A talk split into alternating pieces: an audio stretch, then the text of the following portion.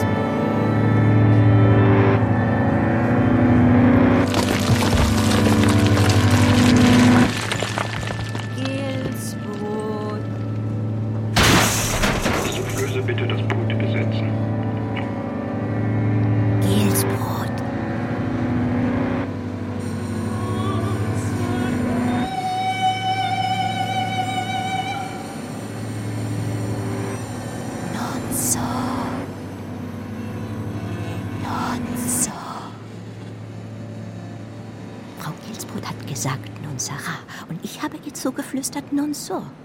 Und Frau Gilsbrot hat mich angestarrt, von der Bühne aus, mit ihrem wütenden Gilsbrotblick. Und ich habe sie angestarrt. Und sie hat mich wieder angestarrt und hat ihre Zähne gefletscht, diese großen Gilsbrotzähne. Ich habe gehört, dass Sängerinnen große Zähne brauchen, um die hohen Töne lange aushalten zu können. Und Frau Gilsbrot hat riesige Zähne. Echte Gilsbrotzähne. Und die haben mich angestarrt. Und ich habe zurückgestarrt mit meinen kleinen Zähnen. Dort hinten in der Ecke, aus dem Dunkel. Meiner dunklen Souffleursecke. Die Zeiten sind vorbei, dass ich in einer schönen goldenen Muschel sitze und die ganze Bühne überblicken kann.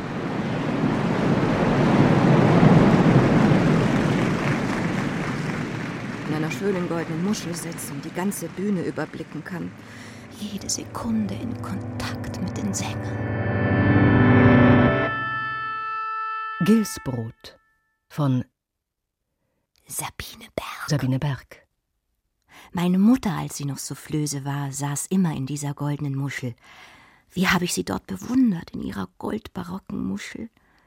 Und wenn ich in den Vorstellungen saß und ihre leise Stimme ab und zu zischen hörte aus der goldbarocken Muschel, wollte, wollte ich, ich nichts anderes als Soufflöse werden. Als Soufflöse werden in meinem Leben und auch in so einer schönen goldenen Muschel sitzen und dort das Rauschen hören, ganz nah an der Musik. Dieses große Rauschen, das uns am Atmen hält, ein und aus. Ein und aus. Ein und aus. Und ich habe schon als Kind laut gesagt, dass ich, dass ich Soufflöse werden will, und die anderen haben gelacht. Und die Lehrerin hat mich gefragt, ja, warum denn das? Da habe ich ihr von der goldenen Muschel erzählt und von dem großen Rauschen, das dort klingt. Erst ist es ganz leis, dann wird es immer stärker in der goldbarocken Muschel. Und ich höre dort die Stimme meiner Mutter flüstern. Tag für Tag. Und es ist wie abends, wenn man schlafen geht und hat doch Angst, ob man erwacht am nächsten Tag. Und die Stimme meiner Mutter singt sehr leis. Nein, es ist nichts, mein Kind, es ist der Schlaf der Nacht, sich über deine Augen legt. Es ist nicht schlimm, es ist wie eine dunkle Wolke die ist warm und legt sich auf deine Augen. Es ist wie eine Meereswelle. Und wenn du still bist, kannst du sie hören. Horch. Kannst du das mir Kannst du das mir hören? Kannst du das Meer hören? Ist wie ein dunkler Ist wie Sog, ein dunkler Sog, der viel, viel Sand, Sand aufschwemmt. Muscheln, Strandgut, alte Tierkörper und wenn du erwachst, hat sich alles von allein an den Strand angeschwemmt und liegt dort ganz frei. Und die Kinder spielen damit bis in den Abend. Und wenn die Flut wiederkommt in der Nacht, nimmt sie's mit in der Nacht und schwemmt's einmal durch und Pflichtalgen und schwarzen Tang hinein. Horch, mein Kind, und sei still. Und wenn ich tags in der Muschel sitz und das Rauschen höre, werde ich herausfinden, was der Schlaf ist. Diese große dunkle Welle.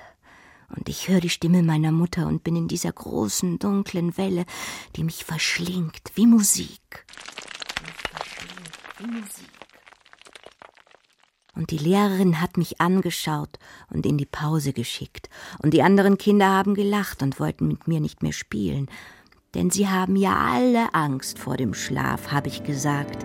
Ihr habt ja alle Angst vor dem Schlaf, aber ich nicht. Ich nicht, habe ich gerufen.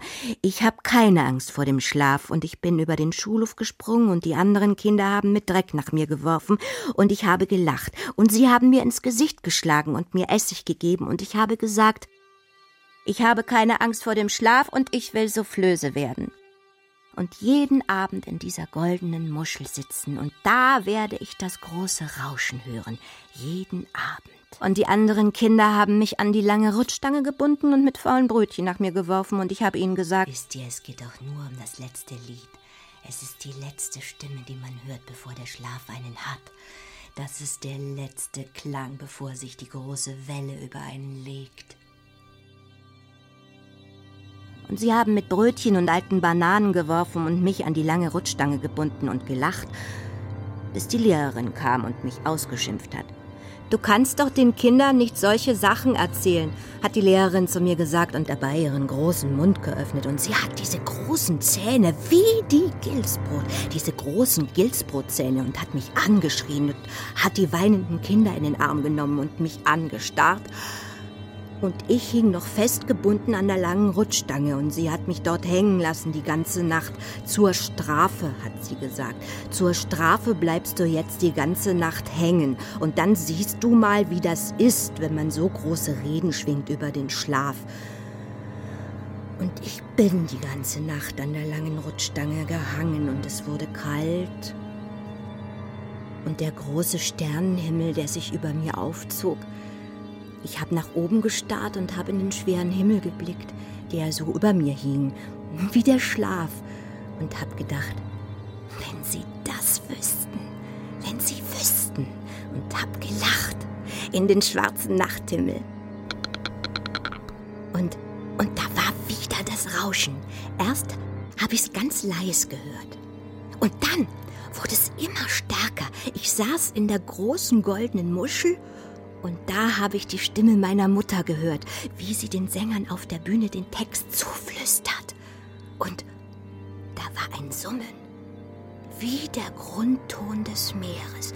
Und ich hab gelacht an der langen Rutschstange und den schweren Nachthimmel angesehen und sie haben mir Essig gegeben und mich mit einem Abflussrohr geschlagen. Der Hilbert und die Uli. Der Hilbert mit seinem verwöhnten Gesicht, der mit den drei Brüdern und die Uli, die alles mitmacht. Der Hilbert und die Uli waren ja auch die ersten, die nach mir mit Bananen geworfen haben. Und sie sind in der Nacht wiedergekommen und haben sich etwas Besonderes ausgedacht. Wir haben uns etwas ganz Besonderes für dich ausgedacht, haben sie gesagt und haben mein Abflussrohr dabei gehabt denn der Vater vom Hilbert ist Klempner. Und der Hilbert hat gelacht und ist mir mit dem Abflussrohr im Gesicht herumgefahren, dort an der langen Rutschstange und hat geschrien, na, hörst du das große Rauschen? Die Uli hat gekichert und gekichert, bis sie sich fast in die Hosen gemacht hat. Und dann hat eine Eule geschrien.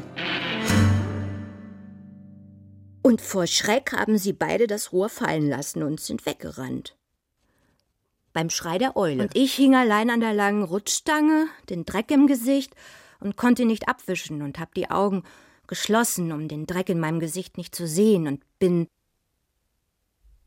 in die große goldene Muschel gegangen. und hab das Rauschen gehört und hab die schönen Sänger auf der Bühne gesehen. Die Sänger haben mich nämlich geliebt dort in meiner goldenen Muschel und haben mich bittend und flehend angesehen. Und ich hab ihnen den Text zugeflüstert dort in der goldenen Muschel. Und sie haben mich angelächelt und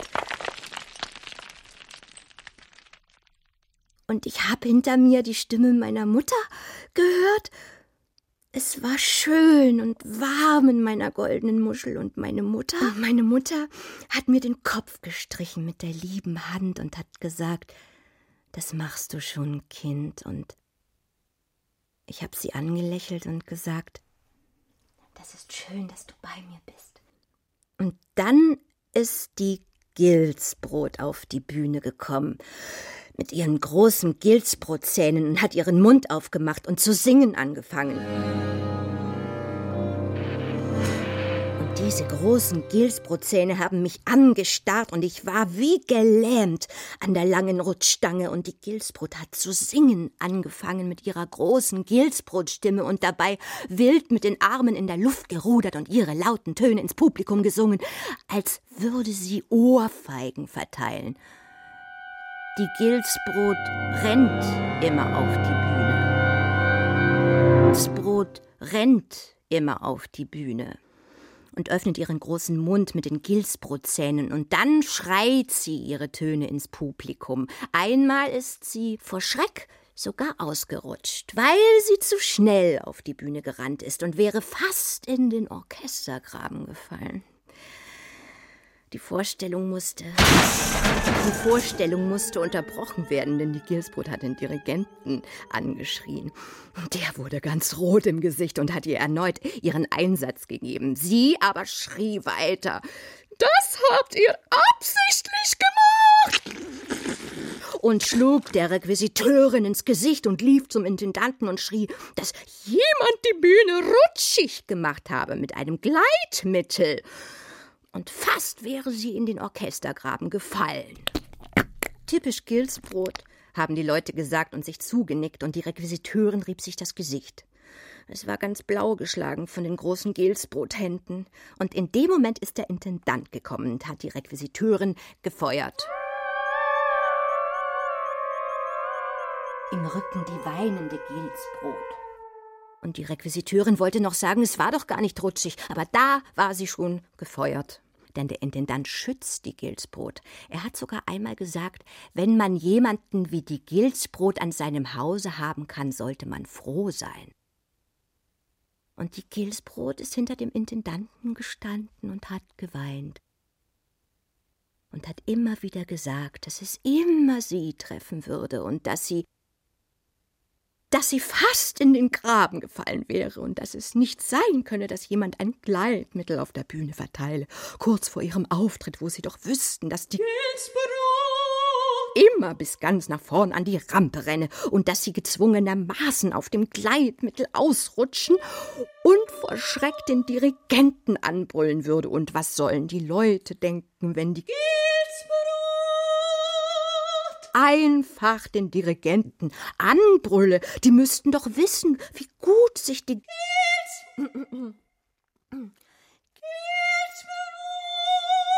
mit dem Dirigenten verstehe. Und dass ihr da jemand ein Gleitmittel auf der Bühne verteilt habe, damit sie vornüberfalle und gerade noch mit ihren dicken Armen in der Luft rudern und sich abfangen könne das sei schon ein gehöriger Angriff auf ihre Person, und es werde doch endlich Zeit, eine größere Bühne für die Gilsbrot zu bauen, denn die Gilsbrot falle ja fast immer vornüber, weil sie so schnell auf die Bühne gerannt komme. Hat doch die Gilsbrot gleich am Anfang gesagt, dass eine neue Bühne gebaut werden müsse, wenn man sie länger am Theater halten wolle. Und der Intendant hat gesagt, Frau Gilsbrot, Sie haben ja recht. Wenn man jemanden wie Sie bei uns halten will, wird es höchste Zeit, eine neue Bühne zu bauen. Aber die Politik interessiert sich nun mal nicht für Frau Gilsbrot, sondern nur für die Kürzungen im Spartenbereich. Und daraufhin hat Frau Gilsbrot den Intendanten angeschrien, dass es nicht sein könne, dass er sich das von der Politik gefallen ließe und dass er sich hüten solle, an ihrer Sparte zu kürzen. Sonst würde sie das Theater verlassen, stante pede. Und der Intendant sei ganz klein geworden mit Hut und habe gesagt: Sehr wohl, Frau Gilsbrot. Und habe sich in seine Intendantenkammer verkrochen. Und die Gilsbrot habe noch einmal bei ihm geklopft und gesagt: Gustav? Jetzt trinkst du wieder deinen Schnaps. Trink nicht so viel Schnaps. Du hast ja schon eine Säufernase.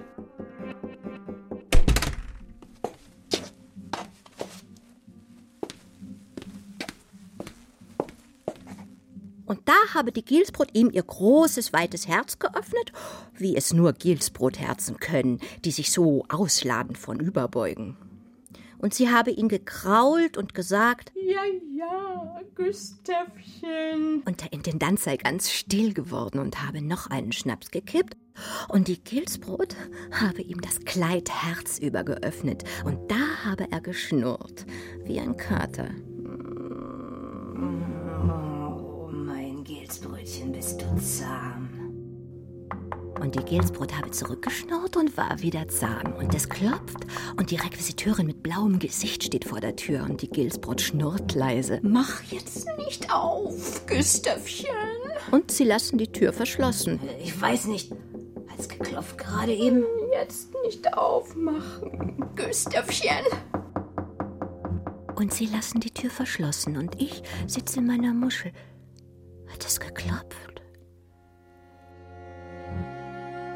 Und die Gilsbrot zeigt mir ihre Gilsbrotzähne und fällt fast vornüber und brüllt nicht den Dirigenten an, sondern mich. Denn die Gilsbrot hat Non Sarah gesungen und ich habe sie verbessert. Non so.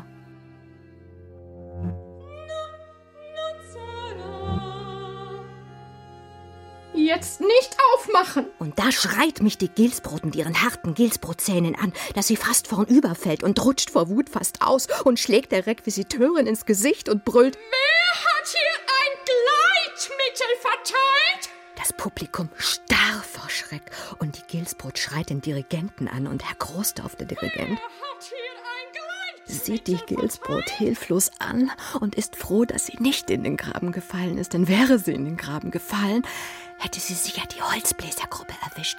Die Gilsbrot sei ja einmal mit dem dünnen Oboisten zusammen gewesen.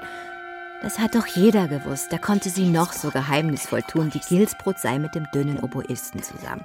Und dann ist diese Sache mit der Oboe passiert. Hm. Gilsbrot im Oboisten. Die Gilsbrot heißt, es habe ihn mal im Suff gefragt, ob er nicht auch die Oboe in sie reinstecken wolle. Und da sei der dünne Oboist mit der Oboe in der Gilsbrot stecken geblieben. Ein Krampf, sagt man. Und sie mussten ins städtische Krankenhaus.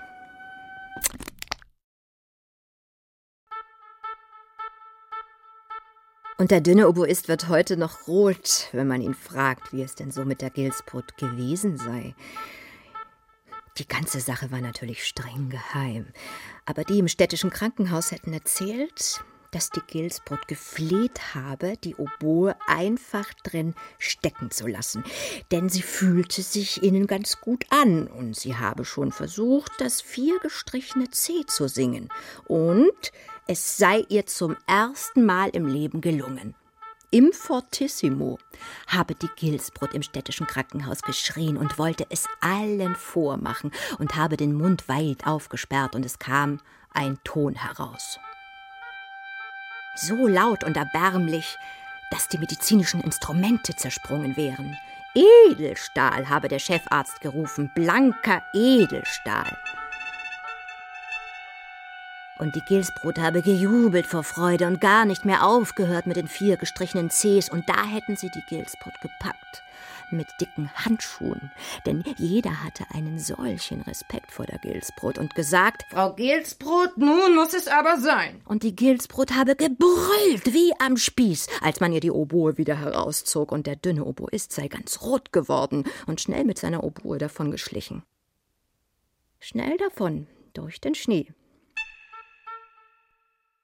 Durch den Schnee. Und die Gilsbrot sei schier wahnsinnig geworden und sei vor dem Chefarzt wie eine Hündin gelegen und habe ihn angebettelt, ihr irgendein anderes Instrument einzuführen.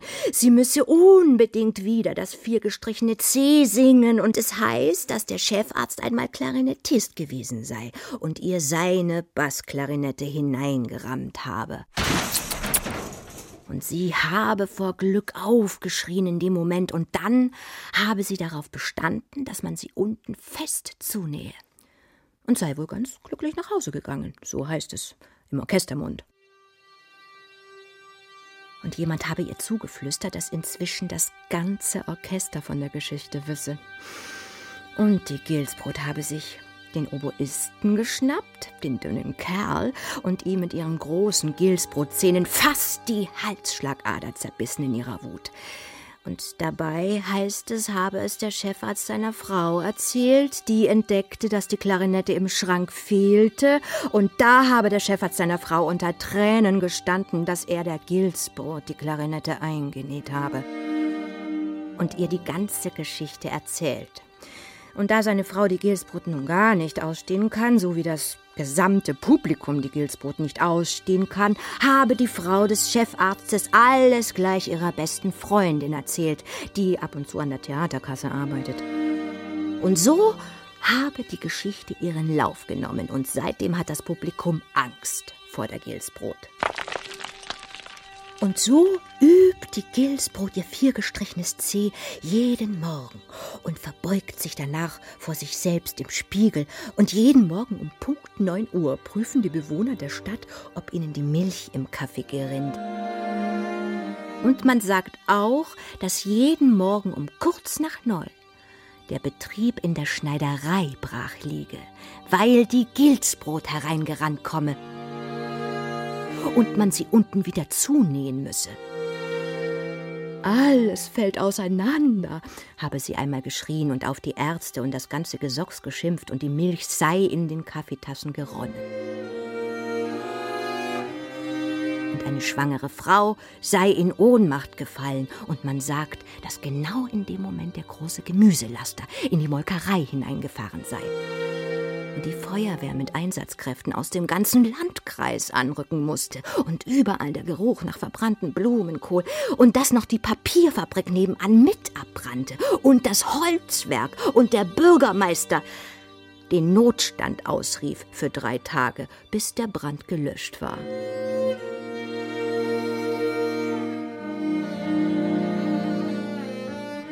Und die Frauen in der Schneiderei wissen, dass dies der Tag war, an dem der Gilsbrot die Klarinette unten fast herausgerutscht wäre. Doch sie trauen sich nicht, es dem Bürgermeister zu erzählen, denn sie wissen, dass der Bürgermeister das Theater am liebsten schließen möchte. Jedoch Respekt vor der Gilsbrot hat. Und die Damen der Schneiderei haben vom Chefarzt persönlich einen Spezialfaden bekommen, direkt aus dem städtischen Krankenhaus. Und wenn die Gilsbrot angerannt kommt und ihr die Klarinette unten raushängt, haben die Damen der Schneiderei nun diesen speziell elastischen Faden und nähen, so gut sie können, immer in der Angst, die Gilsbrot könne ihnen in den Hals beißen. Und an dem Tag, als sie schrie, jemand habe die Bühne mit einem Gleitmittel bestrichen und gehofft, sie fiele dann vornüber in den Orchestergraben, doch sie ist nun mal nicht vornüber in den Orchestergraben gefallen, und sie hat sich mit ihren dicken Armen in der Luft abgefangen. Das hat sie am Abend noch jedem in der Kantine vorgemacht. Das Orchester war ganz erleichtert und hat ihr in der Kantine noch applaudiert. applaudiert denn sie wäre ganz sicher auf die Holzbläsergruppe gefallen. Und so hat ihr insbesondere die Holzbläsergruppe applaudiert, applaudiert und ihren dicken Armen ein umfassendes Lob ausgesprochen. Ja, die gesamte Holzbläsergruppe kam direkt angekrochen und hat ihr alle Ehrerbietung erwiesen, die man sich wünschen kann. Der Soloklarinettist ging sogar so weit, ihr die dicken Arme zu tätscheln und seine zarten Lippen langsam und dankbar entlang der Speckfalten zu drücken, so dass selbst der Gilsbrot ein Anflug von Röte ins Gesicht stieg, der keinem entgehen konnte, und sie fast bescheiden an ihren Gilsbrottisch taumelte und um ein Glas Schnapsbart, ergriffen wie sie war und den ganzen Abend über noch durch die Kantine schrie, wie froh sie doch sei, so dicke Arme zu haben und dass ihre Kolleginnen doch oft über ihre dicken Arme gelästert hätten. Wie viele Tränen hätte sie schon in der Schneiderei ihrer dicken dicken Arme wegen vergossen. Man wollte sie ja fast nicht am Theater aufnehmen, ihrer dicken Arme wegen. Und sie habe fantastisch vorgesungen. Doch danach habe ihr der Intendant gesagt, sie müsse wegen ihrer dicken Arme noch etwas unternehmen. Und nun hätten gerade ihre dicken Arme ihr das Leben gerettet. Denn sonst wäre sie ja direkt auf dem Gleitmittel in den Orchestergraben gerutscht. Nicht auszudenken, wäre die Gilsbrot wirklich in den Orchestergraben gerutscht und hätte sich nicht mit ihren dicken Armen abgefangen. Das Theater wäre doch sicher geschlossen worden. Und und so sind alle noch einmal davongekommen.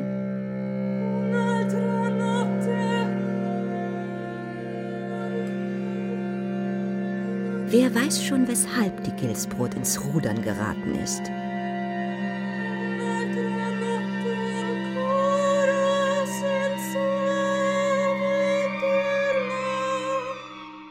Nicht einmal Herr Großdorf hätte es gewagt, der Gilsbrot ein Gleitmittel auf die Bühne zu streichen. Dabei ist Herr Großdorf seit langem über die Eskapaden der Gilsbrot entsetzt war er doch selbst einmal mit der Gilsbrot zusammen, noch vor dem dünnen Oboisten. Ja, die Gilsbrot hat sich förmlich mit dem Oboisten getröstet, nachdem sie vom Großdorf einen Korb bekommen hat. Oh, Ach, Gilsbrötchen, habe der Großdorf gesagt, du kommst doch auch ohne mich klar. Und die Gilsbrot habe ein paar Krokodilstränen vergossen und ihn mit wilden Beschimpfungen durch das Haus gejagt.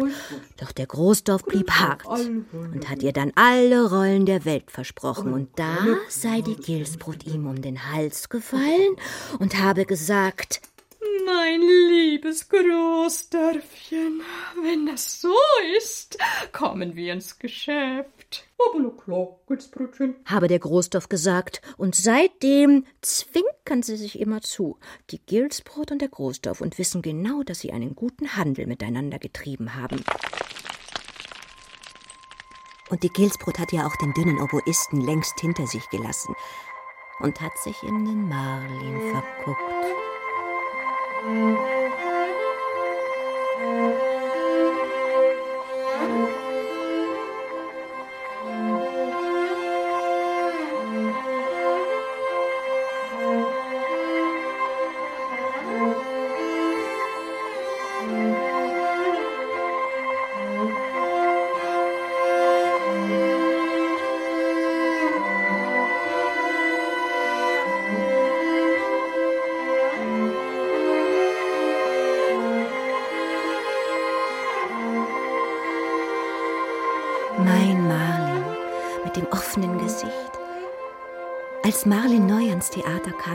Wie ein frischer Wind.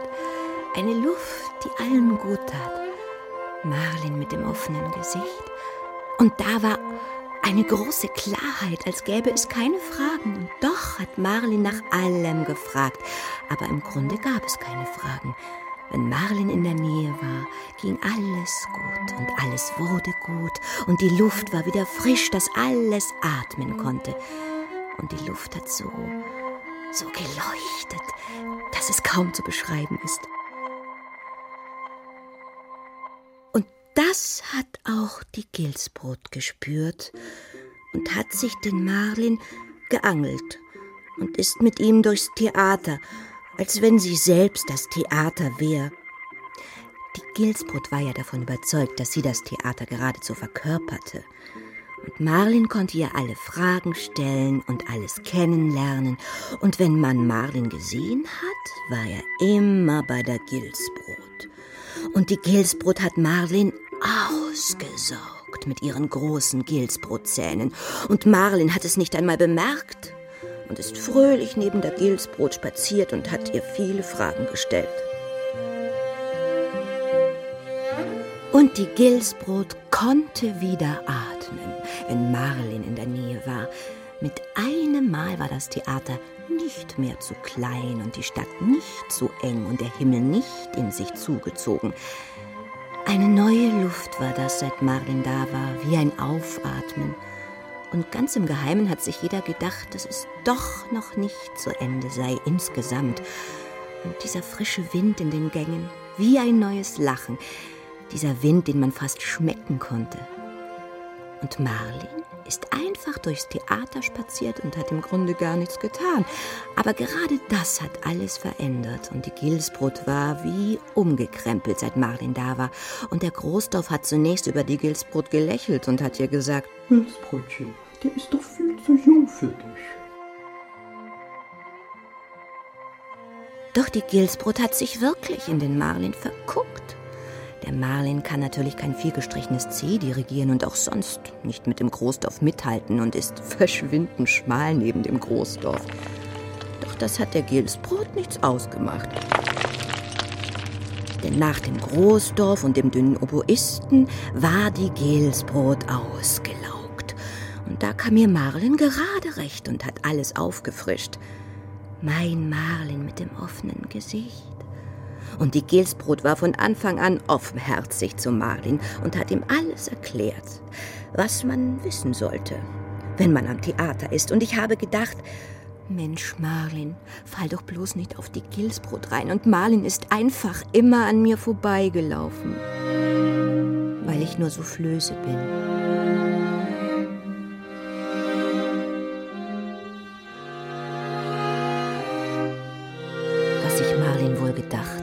Als er mich das erste Mal sah? Sitzt da so eine in ihrer dunklen Ecke und flüstert wie eine Besessene vor sich hin, dass man es bis auf die Bühne hören kann. Denn ich habe ja keine goldene Muschel mehr. Die sind ja abgeschafft worden, die goldbarocken Muscheln, in denen man das Meer rauschen hört. Ich sitze die ganze Zeit über schief in einer dunklen Ecke, den Hals halb verdreht und schaue auf das Papier, gleichzeitig auf die Bühne. Das ist ein Drahtseilakt, gleichzeitig auf Papier und Bühne zu schauen, wenn man nicht direkt vor der Bühne in einer Muschel angehängt ist, in so einer schönen goldbarocken Muschel und keine Muschelschale hinter mir, die mich abschirmt und auch nicht die Stimme meiner Mutter. Anfangs habe ich immer die Stimme meiner Mutter gehört. Es war ja genau dieselbe Muschel, in der meine Mutter gesessen ist. Bis die Gilsbrot kam.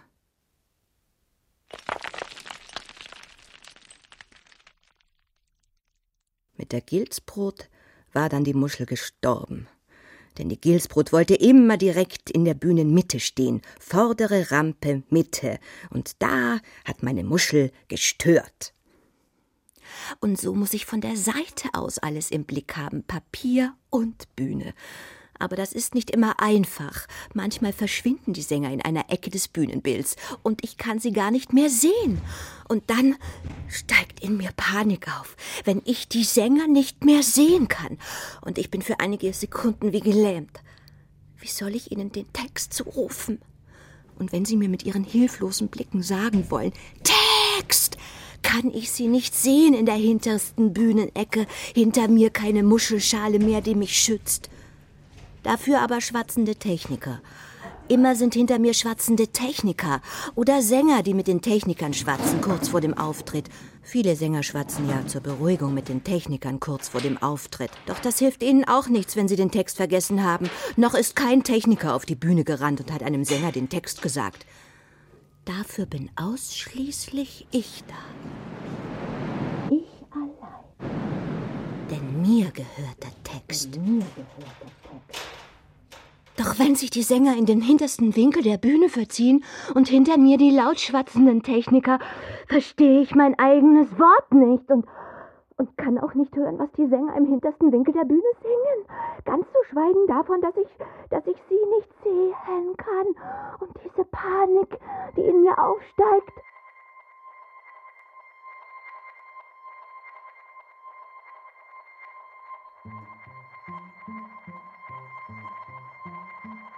Ich habe mein Leben lang Schmetterlinge gesammelt.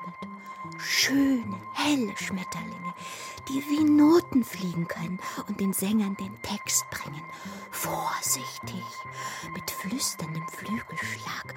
Und die Schmetterlinge setzen sich den Sängern ans Ohr und sagen noch andere Sachen, ganz im Geheimen. Denn das Publikum darf ja nicht alles wissen. Das Publikum sieht ja nur einen Teil der Vorstellung. Doch auf der Bühne geschieht noch viel mehr. Das spürt auch das Publikum, das nicht alles sichtbar ist. Und es ist überall dabei auf der Bühne, das Unsichtbare. Zwischen den Blicken, im Text und in den Noten und funkelt so, dass man sich freut. Und da sind auch meine Schmetterlinge, ganz im Geheimen, und flüstern den Sängern ihren Text zu. Und ich sitze in meiner Ecke, vor mir die schwarzen Wände und hinter mir die schwarzen Wände. Und ich habe den Kopf halb verdreht und kann kaum auf die Bühne sehen. Die schwarzen Wände sind dicht.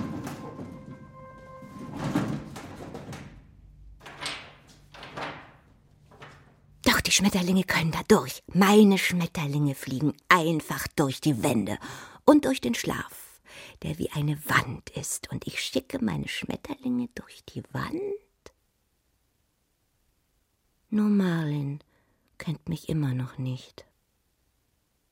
Und er weiß auch nicht, dass meine Mutter schon so flöse war und vor mir in der goldenen Muschel saß und dass ich schon im Bauch meiner Mutter in einer goldbarocken Muschel saß.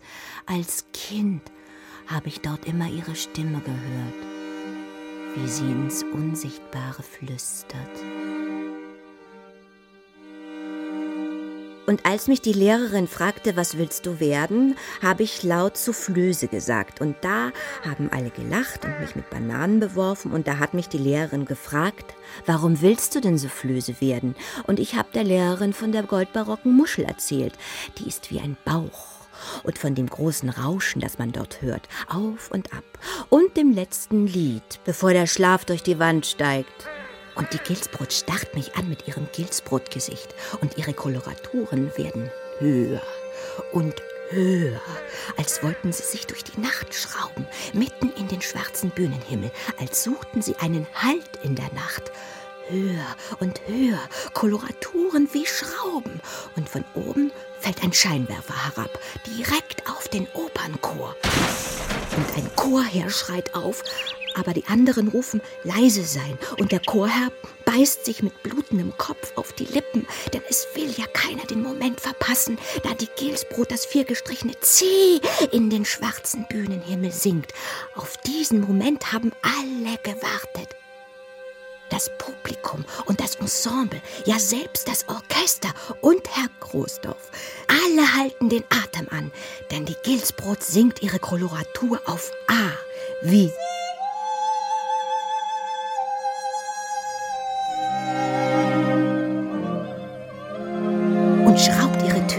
höher und höher in den schwarzen Bühnenhimmel, dass es allen die Luft nimmt und ein zweiter Scheinwerfer fällt herab vom Bühnenhimmel und eine Chordame schreit auf und die anderen brüllen. Leise sein. Die Gilsbrot starrt mich an mit ihrem Gilsbrotgesicht und ich starre zurück und denke mir leise, non so da Marti. Und das kann ich doch jetzt der Gilsbrot nicht sagen. Mitten in ihrer Koloratur. Non so da Marti. Wenn die Gilsbrot das nun falsch versteht und mir mit ihrem großen Gilsbrot Atem um den Hals fällt. Und ich presse die Lippen zusammen und denke, jetzt bloß nichts sagen. Und denke an Marlin, dem ich das so gerne sagen will. Denn seit dem ersten Tag, als Marlin an das Theater kam, möchte ich es ihm sagen. Ganz still ins Ohr. Non so da Marti. Und dann will ich ihm mein stummes Lied singen. Non so da Marti. Ein schlichtes, stummes Lied. Nichts mit großen Koloraturen. Und das ist nur für Marlin. Non so da Marti. Meinen Marlin. Non so da. Den ich seit dem ersten Tag, da er ans Theater kam, liebe. Und wie ich ihn liebe. Non so. Viel mehr als die Gilsbrot, die ihm das ganze Theater gezeigt und mich nicht einmal vorgestellt hat. Und ich bin fest davon überzeugt, Hätte mich die Gilsbrot dem Marlin vorgestellt, so hätte er mich gleich das erste Mal richtig angesehen. Und die, die Gilsbrot wäre daneben gestanden und hätte nichts begriffen. Und, und laut gesagt, Marlin, komm jetzt, ich will dir meine Garderobe zeigen. Und was die Gilsbrot dem Marlin noch alles zeigen will. Hm. Aber der Marlin, mein Marlin, bleibt einfach stehen und sieht mich mit offenen Augen an, und ich sage ihm, non so da Marti. Ja. Und ein dritter Scheinwerfer fällt auf den Opernchor und der Chor schreit auf, keiner verlässt den Raum.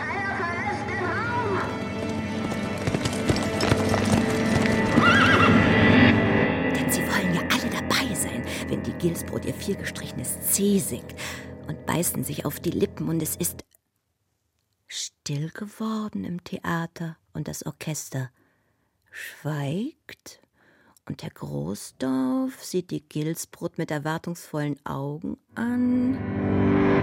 Die Gilsbrot singt ihre Koloraturen auf A wie Sarah.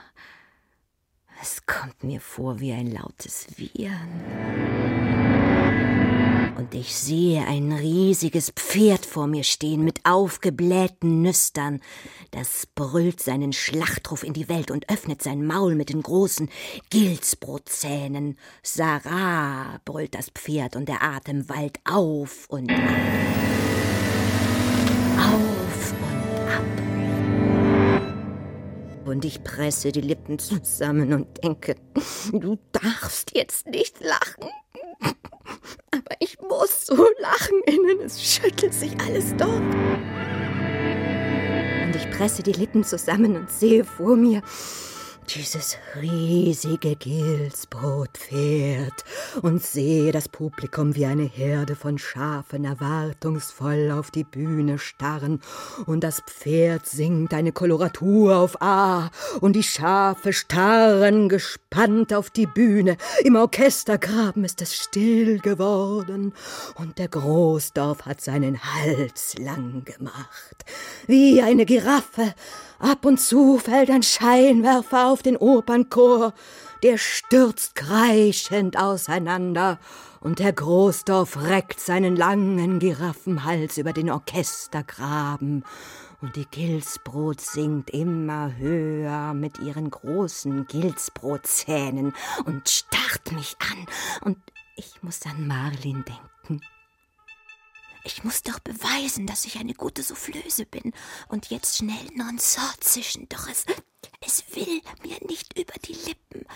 Wenn ich den Mund jetzt öffne, muss ich lachen und das wird mein Ende sein. Dann beißt mir die Gilsbrot in den Hals, wie sie dem dünnen Oboisten in den Hals gebissen hat und dann, dann will mich auch Mali nicht mehr sehen.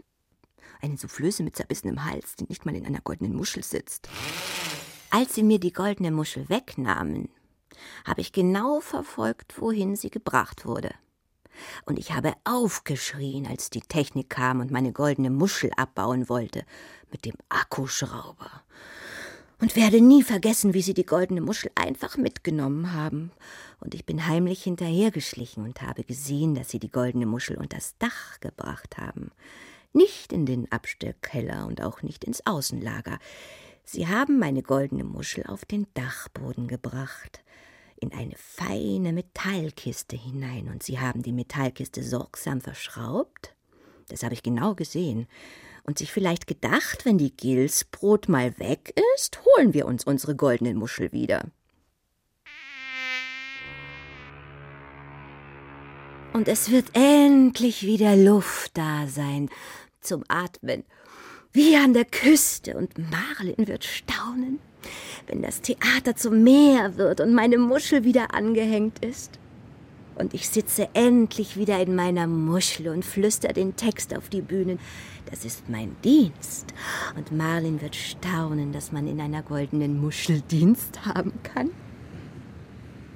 Und das Publikum wartet mit Spannung darauf, was jetzt geschieht. Und ein paar Scheinwerfer fallen auf den Opernchor, der kreischend auseinanderrennt.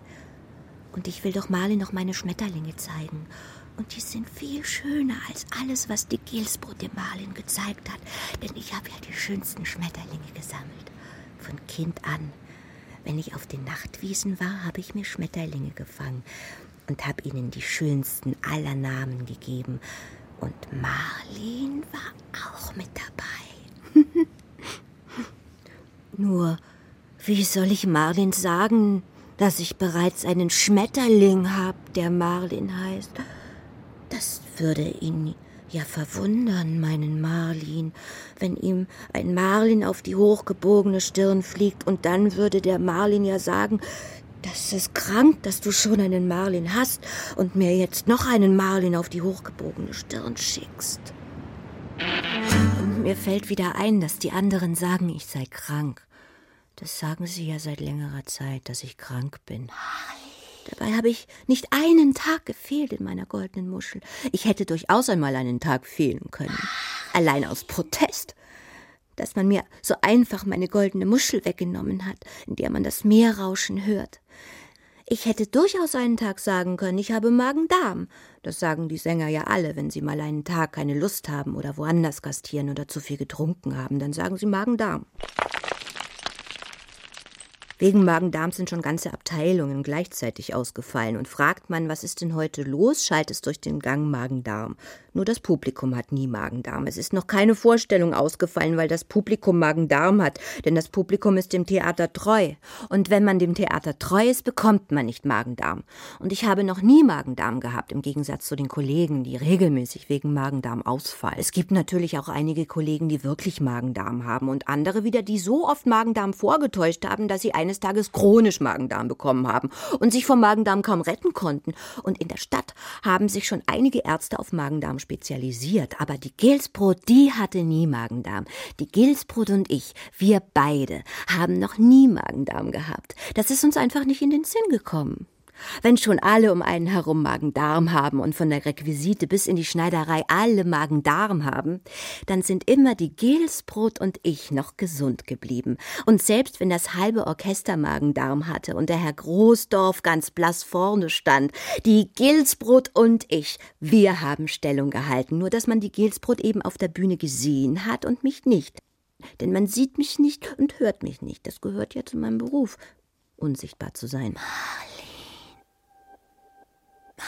Und die Gilsbrot starrt mich an mit ihrem Gilsbrotgebiss. Und ich bin sehr froh, dass es so still geworden ist im Theater. Und auch hinter mir sind alle verstummt, denn sie warten darauf, dass die Gilsbrot ihr viergestrichenes C im Fortissimo auf der Bühne singt und dann in den Orchestergraben fällt. Und es ist zum ersten Mal still geworden in meinem Rücken, und ich staune über diese Stille. So still war es noch nie. Und ich halte die Lippen zusammengepresst und müsse doch der Gilsbrot jetzt den Text geben. Und die Gilsbrot starrt mich an und ich starre zurück und bekomme meine Lippen nicht auf. Und, und muss so schrecklich, muss so schrecklich lachen innen. Es ist wie ein Sturzbach. Es zuckt mir alles und ich weiß nicht, zuck, zuck, zucken meine Gesichtswinkel ich habe das bisher nicht bemerkt, auch jetzt, wo es so in mir lacht, kann es schon sein, dass, dass mir die Gesichtswinkel zucken. Ich habe vielleicht ja immer schon gelacht und es nicht bemerkt. Ich weiß noch, wie die Lehrerin mich früher gefragt hat, was lachst du so? Und der Hilbert und die Uli sind zu mir gegangen und haben mich geschubst und haben gesagt, was lachst du so? Du darfst nicht so lachen. Lachst du uns etwa aus? Und ich musste immer weiter lachen innen, weil der Hilbert und die Uli so blöd aussahen, wenn sie zusammen spielten. Und der Hilbert hat immer den Chef gespielt und die Uli wollte auch Chef spielen. Und so haben sich der Hilbert und die Uli immer gestritten und ich musste immer lachen, wenn ich ihnen beim Spielen zugesehen habe, denn ich durfte ja nicht mitspielen. Und der Hilbert und die Uli sahen so unmöglich aus, alle beide. Und ich hätte sie beide nicht als Chef haben wollen. Aber ich habe später erfahren, dass sie wirklich beide noch Chef geworden sind. Der Hilbert ist Chef von einer Klempnerfirma geworden und die Uli Chefin der örtlichen Sparkasse. Und ich bin so froh, dass ich nicht zur Sparkasse gegangen bin, obwohl mir meine Mutter damit lange in den Ohren gehangen ist. Geh doch zur Sparkasse. Ich wollte immer ans Theater und auch in dieser goldenen Muschel sitzen und hinter mir das Meer rauschen hören. Und meine Mutter hat gesagt, es ist nicht alles Gold, was glänzt, aber ich wollte nicht zur Sparkasse. Ich wollte ja ans Theater in diese goldbarocke Muschel und die Uli ist zur Sparkasse. gegangen und jetzt auch Chefin geworden. Ich aber habe mich mit Händen und Füßen gewehrt und wollte nicht zur Sparkasse. und bin in der goldenen Muschel gelandet. Doch inzwischen habe ich immer stärker das Gefühl, dass ich in der Sparkasse gelandet. gelandet bin, denn sie haben bereits das Ballett einge Spart und sparen. an den Kulissen, Und sparen. an den Musikern und immer, wenn mir der Intendant über den Weg läuft, sehe ich, wie hochrot sein Kopf Kopf ist. Vom Sparen. Der Intendant wollte sicher auch nicht. Zur Sparkasse. Nur, dass inzwischen aus dem Theater eine Sparkasse geworden ist. Und der Intendant läuft jetzt mit hochrotem Kopf durchs Theater. Der Gustav Göde. Dessen Mutter schon große Schauspielerin war. Wer kennt nicht die große Gerda Göde? Ihr Gretchen hat Maßstäbe gesetzt. Die Gerda Göde. Hat ihrem Gustäfchen sicher auch gesagt. Guste, geh doch zur Sparkasse. Aber der Göde ist ans Theater gegangen. Und jetzt läuft er mit hochrotem Kopf durch die Gänge, denn er hat festgestellt, dass er doch in der Sparkasse gelandet ist, so wie wir alle in der Sparkasse gelandet sind. Und ich höre noch immer die Stimme meiner Mutter. Geh doch lieber zur Sparkasse.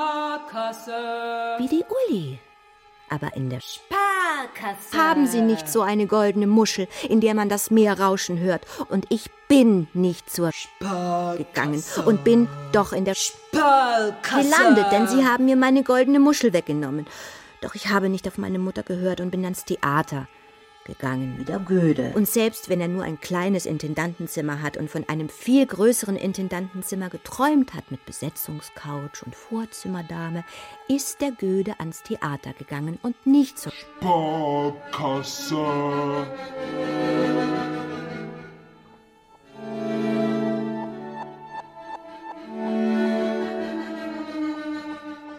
Wenn auch das Intendantenzimmer in letzter Zeit maßgeblich geschrumpft ist, wie auch der Göde. Göde.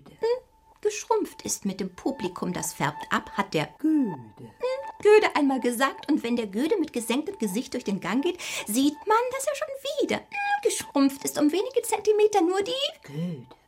Gilsbrot ist nicht geschrumpft, sonst ist alles geschrumpft. Und wenn der Öde Göde so mit gesenktem Gesicht durch den Gang geht, färbt das auf alle ab und ich habe das Gefühl, dass ich auch geschrumpft bin in meiner kleinen dunklen Ecke und bin nicht nur halb schief geworden und meine Augen haben sich nicht nur verschlechtert, sondern ich bin auch noch geschrumpft. So wie der Göde geschrumpft ist und der Großdorf geschrumpft ist vor schrumpfendem Publikum. Ja, die ganze Stadt scheint geschrumpft und es verdichtet sich nicht, Es schrumpft!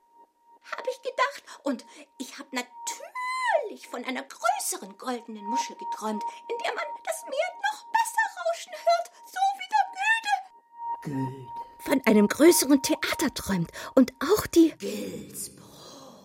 immer wieder sagt Es wird Zeit, Güstefchen, dass du mir ein neues Theaterchen baust. und stattdessen sind alle geschrumpft. Nur die Gilsbrot nicht. Um die Gilsbrot herum sind alle geschrumpft. Und die Gilsbrot ist ja schon fast zu einer Statue geworden in der Stadt. Unüberwindbar, haben manche gesagt. Andere haben die Gilsbrot nur als Hindernis verstanden. Denn die Gilsbrot wurde zur Messlatte für das eigene Schrumpfen. Und je mehr einer geschrumpft ist, desto größer kam ihm die Gilsbrot vor. Die Gilsbrot hat das nicht im geringsten gestört. Doch während sie für die einen zur standhaften Statue wurde, wollten die anderen die Gilsbrot schnellstmöglichst weghaben, weil sie es nicht ertragen haben, ständig zu schrumpfen. Und wenn die jetzt in den Orchestergraben fällt, worauf alle warten. Denn sie warten ja insgeheim gar nicht darauf, dass die Gilsbrot ihr viergestrichenes C im Fortissimo singt, sondern schlicht und einfach in den Orchestergraben fällt. Und dass es dann entweder ein Ende hat mit der Gilsbrot und dem Theater oder einen echten Skandal gibt, der ausreicht, um ein größeres Theater zu bauen und endlich wieder zu wachsen, wie es sich versteht. Denn wenn man schon eine Gilsbrot am Theater hat, die wie eine Statue im Sturm steht, muss man einfach alles tun, um sie zu halten. Und wenn sie ein größeres Theater für die bauen, kommt auch ein größeres Intendantenzimmer für den Göde hinein. Und dann gehen nicht mehr alle mit gesenktem Gesicht durch den Gang.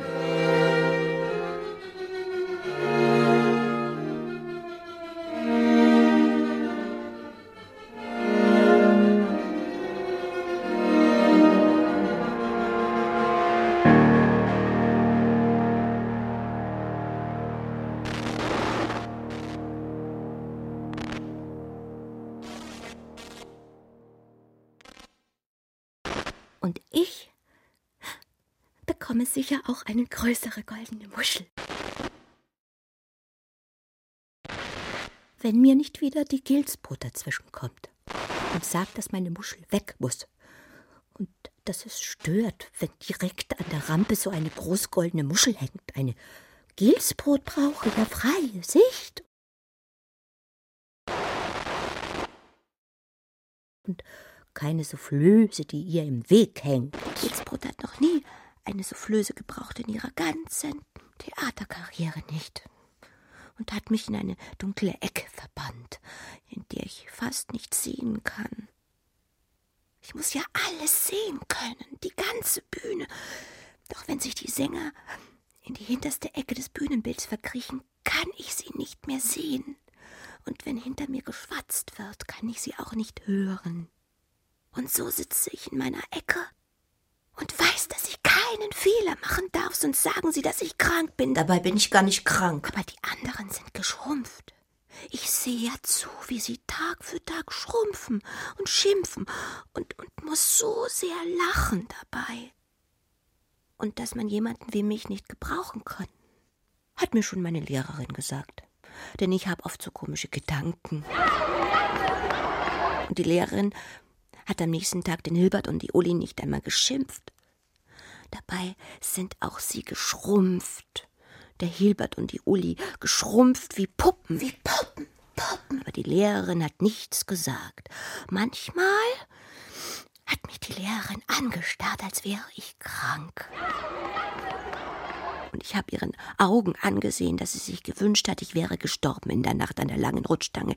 Doch ich bin nicht gestorben. Ich habe nur die Augen geschlossen und da war wieder das große Rauschen. Und ich bin einfach da geblieben. Und über mir nur schwarz. Und um mich herum diese Stille. Wie in einer Muschel. Und dann ist es mit einem Mal hell geworden und die Putzfrauen kamen und haben mich abgebunden und mich gewaschen und gesagt, Kind, was ist denn mit dir passiert? Und haben mir die Kleider abgerissen, dass sie in Stücke gingen, denn die standen vor Dreck und haben mir schnell neue gegeben aus den Turnschränken. Und am nächsten Morgen war ich wieder da. Und der Hilbert und die Uli haben gestaunt, dass ich einfach wieder so da saß und haben mich seitdem nicht mehr angesehen. Und ich weiß, dass sie seit diesem Tag Angst vor mir hatten. Aber ich habe das ja gar nicht nötig, dass jemand Angst vor mir hat. Ich brauche das nicht, denn ich bin ja nicht die Gilsbrot. Doch der Hilbert und die Uli haben seit jenem Tag Angst vor mir gehabt und die Lehrerin auch. Und wenn ich in der Klasse saß, haben die anderen Kinder gesagt, was guckst du so? Guck nicht so blöd. Und ich habe dazu nichts sagen können, denn ich gucke nun mal so, wie ich guck. Und wie ich dabei aussehe, kann ich nicht beurteilen. Ich weiß nur, dass ich in der Klasse sehr oft aus dem Fenster gesehen habe auf die große Rotbuche, und da war es wieder dieses Rauschen, und ich habe Stimmen gehört in der Rotbuche und gelauscht, und wenn sie ihren Text vergessen haben, habe ich ihnen schnell etwas zugeflüstert. Ich weiß ja den Text.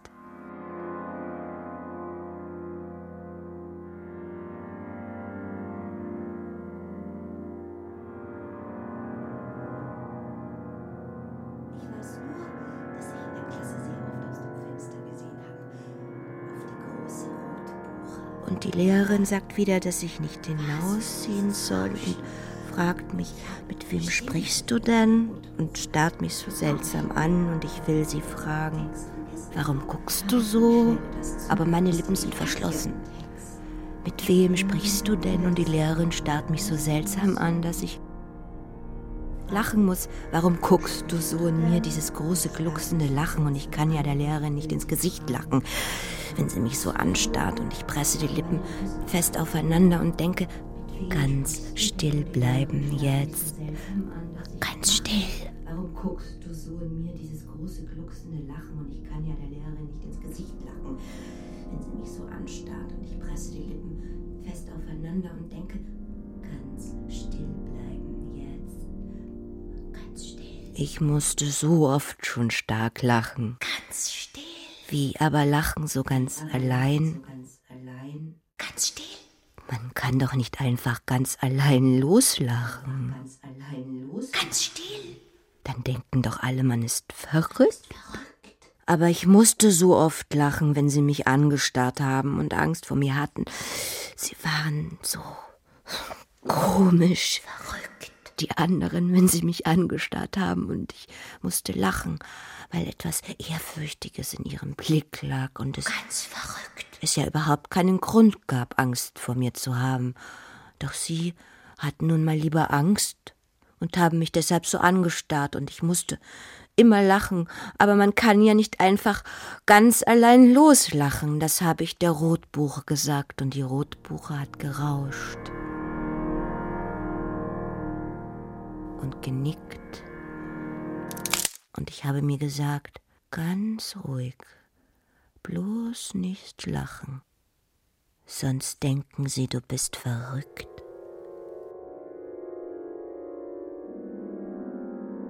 Und deshalb gehen die Leute ja ins Theater, weil sie nicht alleine lachen wollen. Und sonst die anderen denken, sie wären verrückt. Wie sollen sie auch lachen, wenn sie niemanden zum Lachen haben? Und so bleiben sie lieber allein in ihrem Kummer. Dabei ist es viel besser, gemeinsam zu weinen. Die Leute gehen ja ins Theater, damit sie gemeinsam lachen und auch weinen können. Wie auf der Beerdigung. Sie beerdigen ihren Kummer im Theater und beerdigen sich selbst. Vorzeitig. Sie beerdigen sich gegenseitig und beerdigen alles, was ist.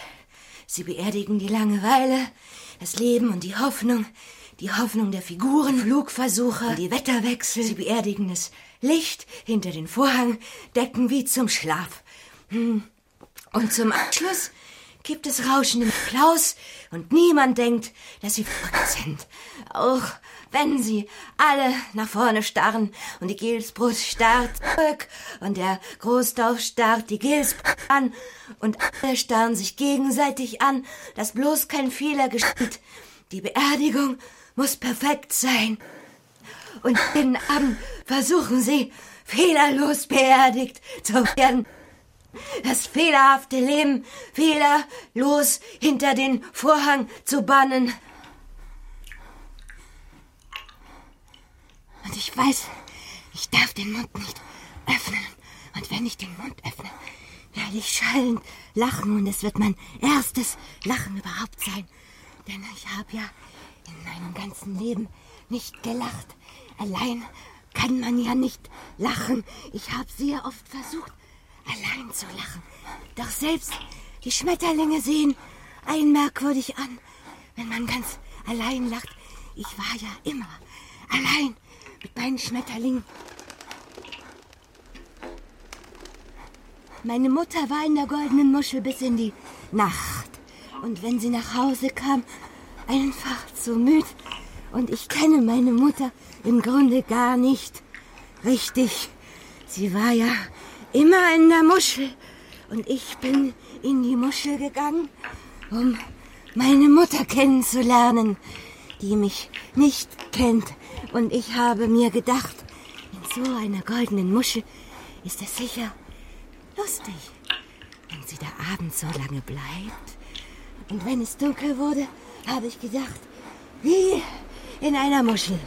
Und der Schlaf und die schwarze Luft um mich.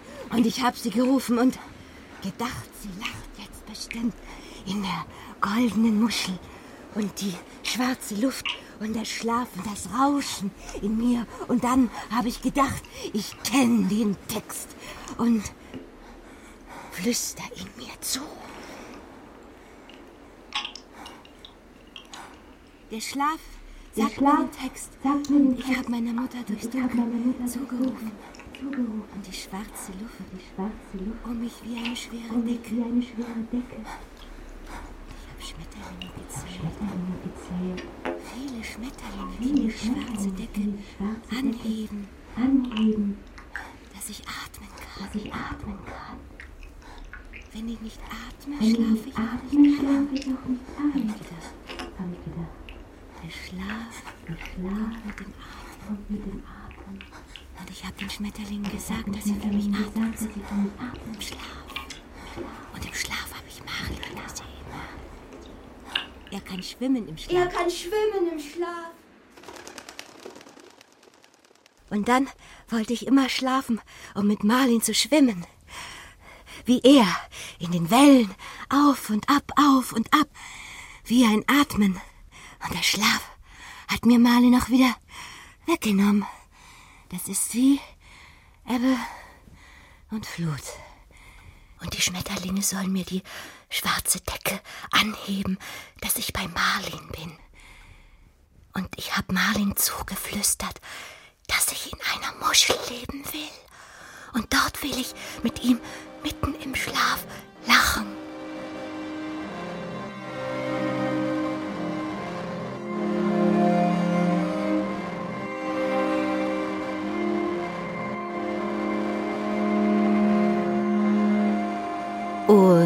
Die Gilsbrut öffnet ihren großen weiten Mund und ich kann schon ihr Zäpfchen sehen. Die Gilsbrut hat ein riesiges Zäpfchen, das im Vibrato mitschwingt. Es bewegt sich geradezu wie ein Mast auf hoher See. So schwankt das Gilsbrutzäpfchen hoch über dem Gaumen. Und ich glaube, das Zäpfchen ist mit der Zeit immer größer geworden.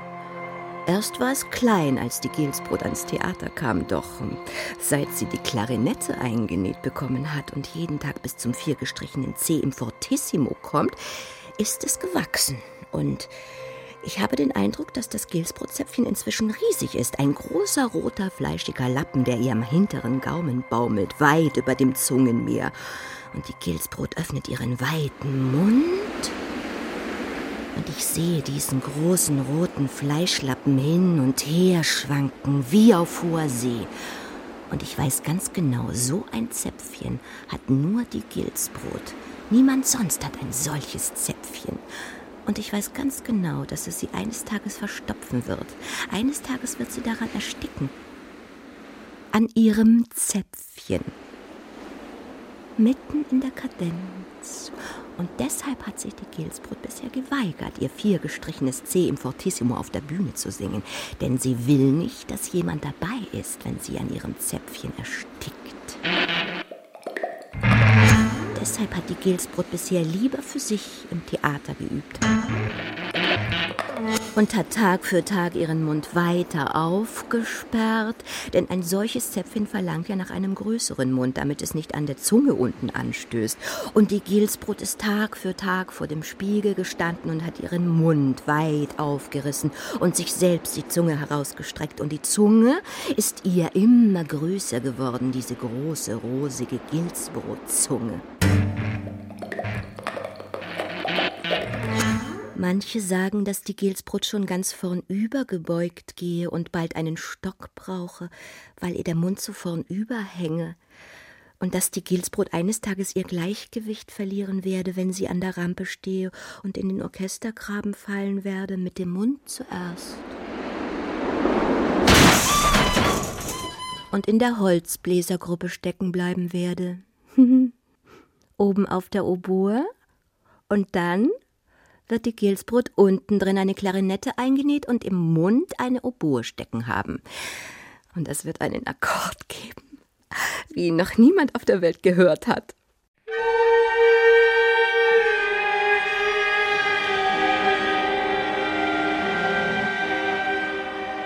Und die Milch wird gefrieren und die Frauen werden in Ohnmacht fallen und die Häuser werden erbeben und die Ernte wird ausfallen und den Bürgern wird das Blut in den Adern stocken, wenn die Gilsbrot vornüber in den Orchestergraben fällt. Und ich weiß, dass die Gilsbrot weiß, dass das Wichtigste die Stellung ihres Zäpfchens ist und ich sehe, wie die Schweißtropfen der Gilsbrot auf der Stirn stehen, denn sie hat ihr Zäpfchen nicht mehr unter Kontrolle, und das Zäpfchen rast ihr im Mund herum, kreuz und quer. Die Gilsbrot starrt mich an. Und hat ihren Text vergessen und singt ihre Kadenz auf.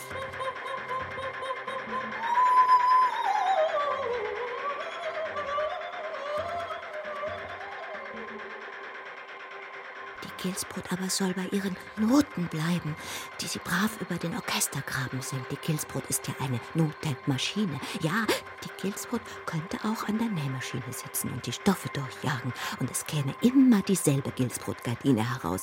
Vielleicht ist die Gilsbrot gerade deshalb so gern in der Schneiderei, nur dass die Gilsbrotgardinen eben alle gleich aussehen, eben nach der Gilsbrot, so wie die Noten nach Gilsbrot riechen, dass man sie durch die halbe Stadt erkennen kann, zehn Meter gegen den Wind und wenn die Gilsbrot ihre Gilsbrotgardinen heraushängen lässt, warten insgeheim alle auf den Wetterbericht und schauen genau, ob der Wind dreht und in welche Richtung es sich am besten leben lässt. Und die Gilsbrot interessiert sich gar nicht für den Stoff, sondern verarbeitet jeden Stoff auf dieselbe Weise.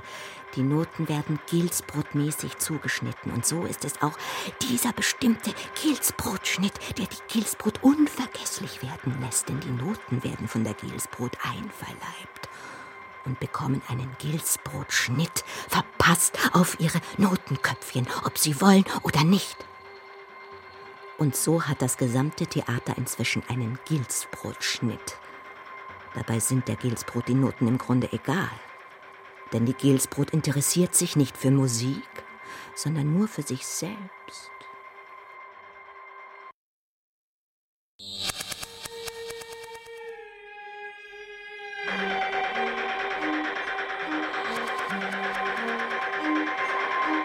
Und im Grunde interessiert sich die Gilsbrot nicht einmal für den Marlin. Aber das weiß Marlin nicht. Die Gilsbrot hat sich immer nur für sich selbst interessiert. Und ich weiß, dass die Gilsbrot nach der Vorstellung immer alle fragt, wie sie war. Und sie hat auch Marlin gefragt. Und der Marlin, mein Marlin, hat kurz genickt. Mehr wusste er auch nicht zu sagen.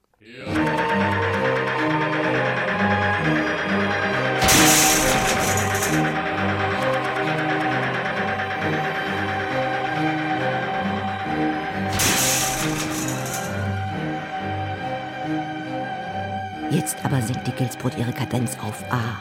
Und die Gilsbrot ist ganz grün geworden im Gesicht. Gleich hat sie das viergestrichene C erreicht und ich denke mit einem Mal, dass die Gilsbrot ihr viergestrichenes C im Fortissimo singen wird und plötzlich oben stehen bleiben wird und das Publikum wird toben und es geschieht nichts weiter, nur dieser eine hohe Ton. Und ich weiß, dass die Gilsbrot sich nichts sehnlicher wünscht, als dass der große Kronleuchter hinunter ins Parkett saust und dass es so richtig knallt im Publikum. Denn die Gilsbrot hasst ihr Publikum, da es aus Angst klatscht. Und deshalb mag mich die Gilsbrot auch nicht, weil sie weiß, dass ich keine Angst vor ihr habe. Denn die Gilsbrot hat ja eine höllische Angst vor dem Publikum und hat auch immer Angst vor dem Publikum gehabt. Und ich weiß, dass die Gilsbrot, wenn sie singt, immer nach ihrer Mutter ruft. Die Mutter ist ja gleich bei der Geburt gestorben, weil die Gilsbrot so geschrien hat. Und die Gilsbrot kann ja nichts dafür, dass sie ein so großes Zäpfchen hat. Denn wenn sie nicht von Geburt an ein so großes Zäpfchen gehabt hätte, hätte die Gilsbrot auch nicht so schreien müssen. Und die Gilsbrot hat immer nach ihrer Mutter geschrien. Ihr Leben lang. So wie ich, wenn ich in der Muschel saß und den Text auf die Bühne geflüstert habe. Und die Gilsbrot weiß, dass schon meine Mutter Soufflöse war. Und deshalb hat sie mir die goldene Muschel weggenommen. Denn wenn sie keine Mutter hat, darf auch niemand anderes eine Mutter haben. Und meine Mutter ist nicht tot. Sie ist mitten in der Muschel. Und die Gilsbrot schreit nur noch seit der Geburt. Und da ist sie nicht die Einzige. Denn sie schreien ja alle von Geburt an und hören nie wieder auf zu schreien, ihr Leben lang und wollen dahin zurück. In die Moschel. Und sie schreien und schreien und können nicht anders und schreien sich an. Ein Leben lang. Und die Gilsbrot nimmt immer wieder Anlauf und hat ganz aufgehört zu atmen. Ich weiß nicht, wie die Gilsbrot es schafft, eine solche Kadenz zu singen, ohne zu atmen. Ab und zu muss man doch einen Punkt machen und durchatmen. Doch die Gilsbrot weiß, wenn sie jetzt atmet, wird es zu Ende sein mit der Kadenz. Und dann wird sie das viergestrichene im Fortissimo nicht singen können. Denn wenn die Gilsbrot zwischenatmet, fällt für eine Sekunde die Spannung im Publikum ab und alle sehen sich selbst für eine Sekunde und es ist, als ob der Strom ausfällt. Die Gilsbrot weiß ganz genau, dass sie nicht atmen darf und singt ihre Kadenz auf A und zieht ihre Kadenz mit einem Mal in ein Pianissimo, dass einem die Ohren vergehen. Mit einem Mal singt die Gilsbrot pianissimo, die große Gilsbrot, die ihr Leben lang immer geschrien hat, und ich sehe, wie die Luft im Raum stehen bleibt und ein großes Staunen den Raum durchzieht. Und das hat niemand gedacht, dass die Gilsbrot mit einem Mal pianissimo singen kann, die große Gilsbrot, die ihr Leben lang geschrien hat, und es liegt ein großes Schweigen im Raum und ein jeder hat das Gefühl, dass die Luft stehen bleibt, und auch mir bleibt die Luft stehen, innen, und ich habe das Gefühl, dass ich wieder in der Muschel bin. Dort ist es leis, und die Gilsbrot singt mit einem Mal so schön, wer hätte das gedacht? Dass die Gilsbrot so singen kann, mit einem Mal singt die Gilsbrot ein Pianissimo, dass sich die Himmelsbögen öffnen, und ich weiß, dass die Kilsbrot nur Pianissimo singt, weil ihr sonst die Klarinette da unten rausrutscht. Aber das ist mir egal.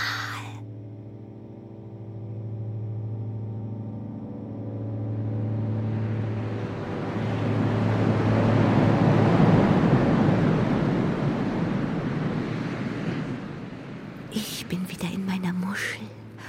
Die Gilsbrot singt ein Pianissimo, dass sich die Tore nach innen öffnen und da drinnen ist das große Rauschen. Das geht auf und ab. Und ich höre das Meer rauschen da drinnen und weiß, das ist das Tor zum Meer. Und die Gilsbrot hat das Tor zum Meer geöffnet. Und ich würde mich nicht wundern, wenn eine riesige Welle in das Theater stürzt und über das Parkett hereinbreche denn die Gilsbrot hat das Tor zum Meer geöffnet, und ich bin dort ganz drinnen und weiß, dass die anderen auch dort drinnen sind und das Meerrauschen hören, und ich sehe den Großdorf und sehe den Marlin, und ich sehe, dass sie alle zum ersten Mal wirklich hören, und ich sehe die Musiker, wie ihnen die Tränen aus den Augen laufen, und der Gilsbrot läuft der Schweiß über das Gesicht, denn sie darf jetzt nicht atmen. Und der Gilsbrot laufen die Tränen über das Gesicht. Ist das Schweiß? Sind es Tränen? Und sie weiß, dass das ihr erstes Pianissimo ist und vielleicht auch das einzige Pianissimo bleiben wird. Und die Gilsbrot hält das Pianissimo und singt ihre Kadenz in einem endlosen Pianissimo, dass dem Publikum Bäche von Tränen hinunterrutschen, wie bei einer Gletscherschmelze.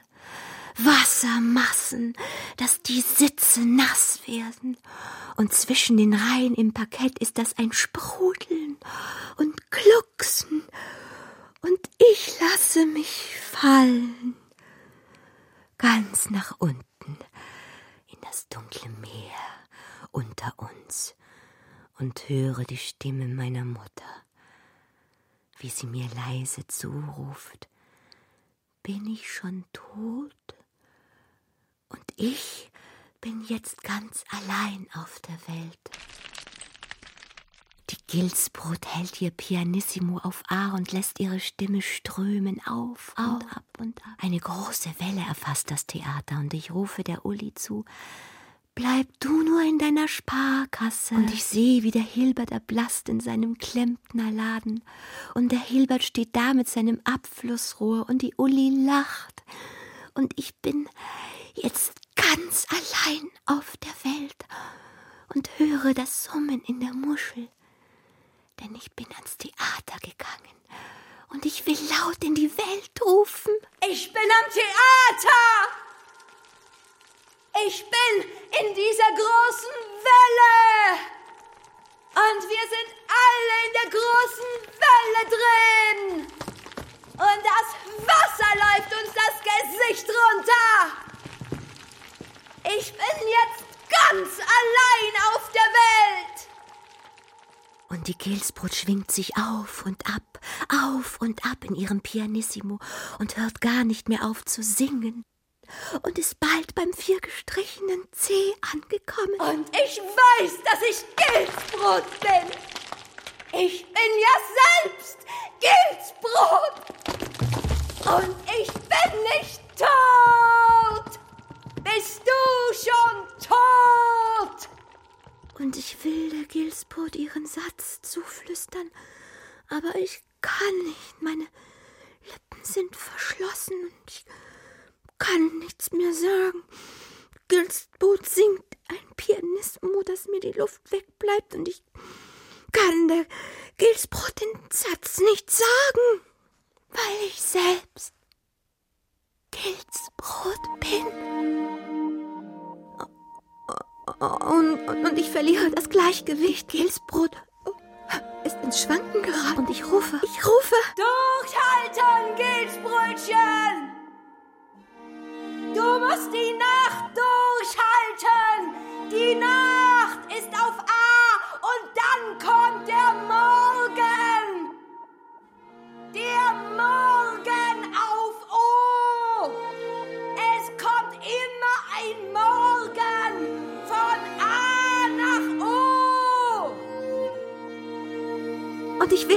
die ganze Welt rufen. Dass ich jetzt Gilsbrot bin. Ich bin Gilsbrot.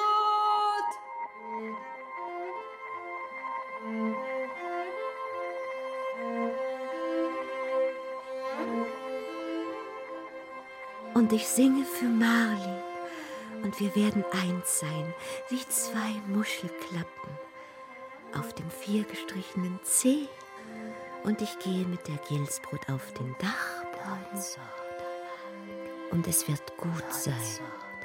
Und Marlin wird mitkommen. Nein, ich jetzt Gilsbrot. Und da wird Marlin staunen. Ich bin Gilsbrot. Und das Theater ist eine Muschel, die im Schlaf rauscht. Und ich habe in meiner Muschel alle meine Schmetterlinge versteckt. Die singen pianissimo, dass ich kaum atmen kann. Und der große dunkle Grund, der unter uns klingt, die Gilsbrot singt ihre Kadenz auf A. Und ich höre, wie es anfängt zu brummen in der Gilsbrot. Denn ihr ganzer Bauch ist voll mit schwarzen Schmetterlingen und die Stimme schwingt sich hinauf in den Bühnenhimmel und die letzten Scheinwerfer fallen herab und eine Dame im Chor schreit auf. Leise sein, rufen die anderen und starren nach vorn, denn die Gilsbrot hat ihre Stimme hinaufgeschwungen und die Zugmaschinerie ist ins Schwanken geraten und das Portal zittert und der Kronleuchter hängt nur noch an einem Faden. Das Brummen hat sich im Raum verteilt und ich weiß, das sind meine Sätze. Da sind sie wieder. Und all meine Sätze fliegen dann hinaus an die frische Luft und ich werde Marlin sagen, sieh nur, die vielen Sätze. Und Marlin wird staunen und die Gilsbrot wird auseinanderfallen wie eine falsch genähte Puppe. Und ich weiß, dass die Gilsbrot eine Puppe ist. Sie hat so kalte Augen. Und ich habe immer auf dem Dachboden mit Puppen gespielt, Tag für Tag. Nacht für Nacht habe ich mit Puppen gespielt. Und dann werden sie eines Morgens auf den Dachboden kommen und mich finden, wie ich in meiner Muschel bin. Und mein Blick wird ganz starr sein. Und wenn ich in meiner Muschel hänge, wird mich Marlin eines Tages finden und die Sätze werden wie tote Schmetterlinge in seiner Hand zerfallen. Bei der geringsten Berührung zerfällt alles. Mama, Und ich flüster ihm leise zu. Non so da Marti, non so da Marti und bin in meiner Muschel mit geöffnetem Mund, mein Körper schon fest wie ein Gletscher.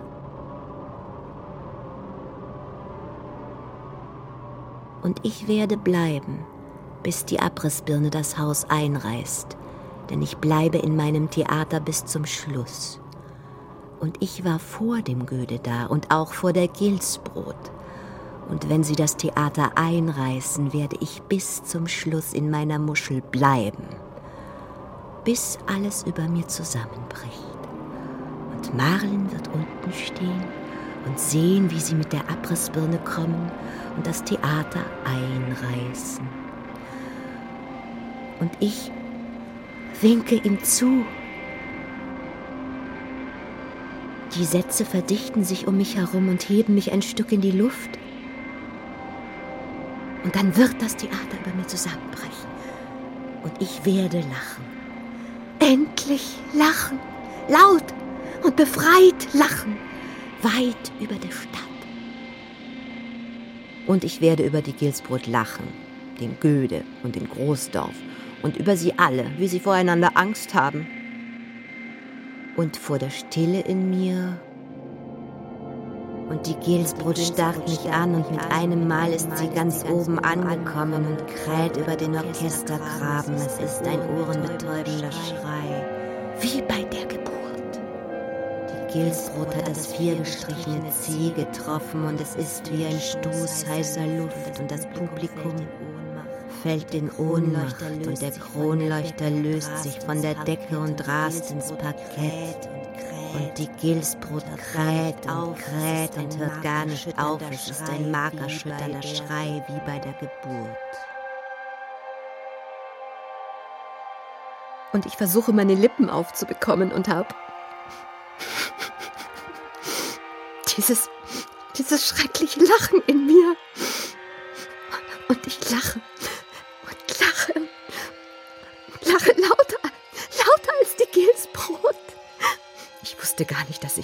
so laute Stimme habe. Das Portal fällt vornüber in den Orchestergraben und ich weiß, es wird keinen Applaus geben für die Gilsbrot. Denn es wird keiner mehr da sein, der applaudieren könnte. Die Feuerwehr stürzt vornüber ins Haus und versucht, die Verletzten zu bergen. Die Gilsbrot kräht ihr viergestrichenes C. Es ist das längste ausgehaltene viergestrichene C der Musikgeschichte. Und ich lache und lache und weiß, dass mich niemand hören kann. Die Gilsbrot hört nichts mehr. Und das Publikum liegt erschlagen im Parkett und ich lache und lache. So laut habe ich noch nie gelacht. Und ich halte Marlin in den Armen wie eine blasse Puppe. Und Marlin schweigt und starrt mich an. Und ich halte, Und ich halte das Schweigen in meinen Armen. Und es klopft nicht mehr. Und auch in meiner Muschel ist es still geworden. Die Herzmuschel klappen, stumm und geschlossen. Wie Vorhänge. Die schweigen. Und Marlin hat den Mund verschlossen hinter den Vorhängen. Die Herzmuschelklappen sind stumm. Und ich höre das Rauschen nicht mehr. Ich bin in meiner Muschel und höre nichts mehr. Es ist ganz still geworden innen. Und es klopft auch nicht mehr. Und ich klopfe an das Portal. Es ist still geworden im Theater, das wie ein leerer Mund offen daliegt. Blasse Puppen wie Schmetterlinge. Und ich will Marlin packen und die Gilsbrot und auch den Großdorf. Doch sie sehen mich leer an. Und ich klopfe an das Portal und rufe, durchhalten, Gilsbrötchen, und versuche etwas zu singen, doch meine Lippen sind verschlossen und ich klopfe und klopfe und höre nicht auf zu klopfen. Vorsichtig im Pianissimo. Non so da Marti. Non so da Marti. Ich weiß nicht, dass ich dich liebe. Gilsbrot von Sabine Berg. Alle Stimmen Kirsten Hartung. Musik Bo Wiegelt.